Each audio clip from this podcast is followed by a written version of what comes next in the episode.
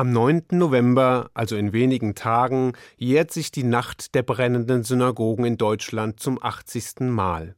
Das möchte ich zum Anlass nehmen, einen leicht gekürzten Text meines langjährigen Vorgängers Moritz Neumann seligen Angedenkens zu lesen, den dieser vor gut 20 Jahren in der jüdischen Welt gesprochen hat in Erinnerung seines Engagements für eine lebendige Erinnerungskultur, eine kritische Auseinandersetzung mit der Vergangenheit und eines verantwortungsvollen Umgangs mit Geschichte und Gegenwart in Deutschland.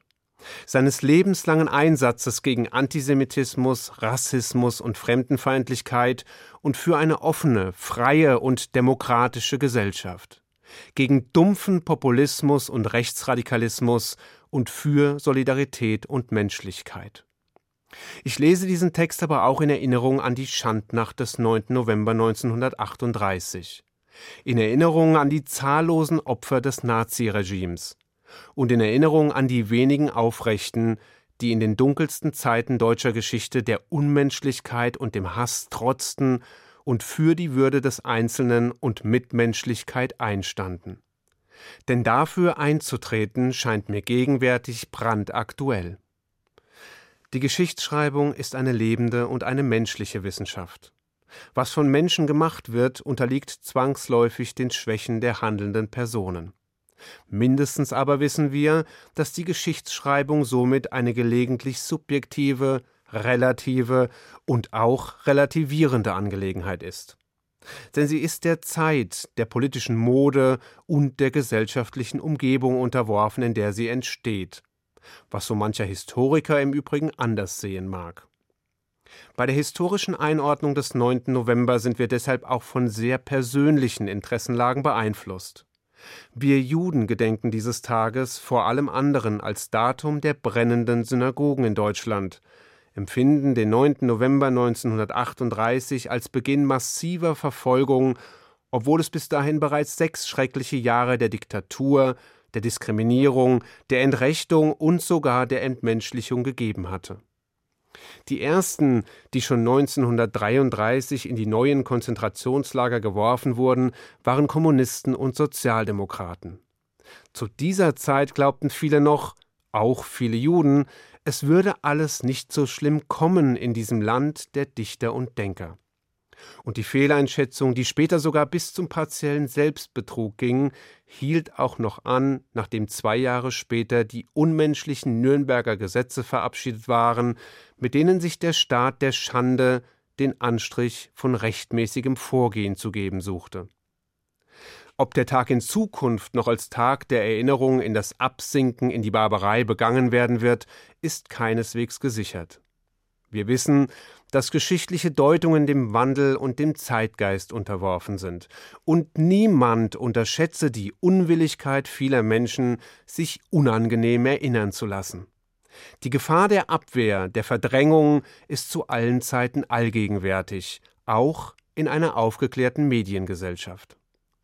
Die Nacht vom 9. auf den 10. November, die heute als Reichspogromnacht bezeichnet wird, diese tragisch schlimmen Stunden im November des Jahres 1938 kennzeichnen den Moment, an dem reichsweit organisiert in einer großen Aktion ernst gemacht wurde mit den lange vorher bekannten Drohungen und Ankündigungen, die freilich niemand in letzter Konsequenz für möglich gehalten hatte, nämlich dem Verbrennen und Zerstören von Gotteshäusern und dem Töten von Menschen. Als nur sechs Jahre zuvor die Bücher in Deutschland gebrannt hatten, da hat sich gewiss kaum jemand vorzustellen vermocht, dass bald danach Gotteshäuser in Flammen stehen würden. Und als dann Hunderte von Synagogen geschändet, geplündert, demoliert und verbrannt wurden, da mögen viele sich die schlimmste aller Konsequenzen ebenfalls nicht vorgestellt haben, dass nämlich wenig später sogar Menschen brennen würden. Millionen Menschen. Der 9. November war, wie wir heute wissen, tatsächlich erst der Beginn, im Wortsinn das Fanal. Denn es sollten Taten von solch unglaublicher und unvorstellbarer Dimension folgen, wie es sie bis dahin und auch danach nicht gegeben hatte, wie sie in keinem noch so kranken Hirn vorstellbar gewesen wären. Die Ausrottung eines ganzen Volkes, einer Religionsgemeinschaft, durch eine industriell betriebene, von Menschen geschaffene und von Menschen in Gang gehaltene Todesmaschinerie. Gotteshäuser zum Ziel der Vernichtungsaktion zu wählen, scheint einen gewissen barbarischen Reiz der Unmenschlichkeit auf manchen auszuüben. In Deutschland wurden Synagogen gleich zu Hunderten angezündet, entweiht, zerstört. Und aus dem von der deutschen Wehrmacht besetzten Polen ist bekannt, dass dort die SS Juden in Synagogen trieb, die Türen verrammeln ließ und das Gotteshaus dann in Brand steckte. Die Deutung historischer Daten jedenfalls und das Verstehen des Verhaltens von Menschen in bestimmten Situationen ist hierzulande häufig von einem Standardsatz begleitet worden, der da lautete Wir waren alle nur kleine Räder in einer großen Maschinerie, da konnte keiner aufbegehren, wenn er nicht an der Ostfront landen wollte. Das war die bequemste Erklärung eigener Schwäche, das retrospektive Entschuldigen eigenen Verhaltens und die Kapitulation vor dem eigenen Anspruch auf Zivilcourage. Hier und da erfahren wir jedoch auch von Gegenbeispielen, von solchen Menschen, die sich eben nicht in das scheinbar Unvermeidliche ergeben, sondern ihren ganz persönlichen und mutigen Beitrag geleistet haben, Verfolgten und Verfemten zu helfen, ihnen damit vielleicht sogar das Leben zu retten. Es gab solche Gerechte unter den Völkern, wie sie in der israelischen Gedenkstätte Yad Vashem genannt werden, nicht gerade zuhauf, aber es gab sie. So etwa der Berliner Polizeibeamte Wilhelm Krützfeld, der die große Synagoge in der Oranienburger Straße vor der Brandschatzung durch Nazis in der Nacht des 9. November 1938 gerettet hatte. Oder Oskar Werling aus Darmstadt, der langjährige Friedhofsgärtner des jüdischen Friedhofs. Ein einfacher Mann mit Charakter, Herz und Gefühl und ein Mann mit persönlichem Mut. Einer jener unbesungenen Helden, deren beharrlicher Widerstand Respekt gebietet und doch kaum bekannt ist. Bereits in den 20er Jahren hatte Oskar Werling in den Diensten der jüdischen Gemeinde Darmstadt gestanden und den Friedhof betreut. Als dann die Nazis an die Macht gewählt wurden, musste die jüdische Gemeinde weil es Juden verboten wurde, sogenannte Arier zu beschäftigen, ihren Friedhofsgärtner entlassen. Doch Oskar Werling kümmerte sich weder um staatliche Rassengesetze, noch schreckte er vor Einschüchterungen zurück. Er blieb der jüdischen Gemeinde und seinem Friedhof treu, versah dort weiter seine Arbeit, auch ohne Bezahlung, und selbst als die Nazis ihm die Fortsetzung seiner Tätigkeit ausdrücklich verboten, ließ er sich weder befehlen noch bedrohen. Oskar Werling wachte über den ihm anvertrauten Friedhof wie eh und je.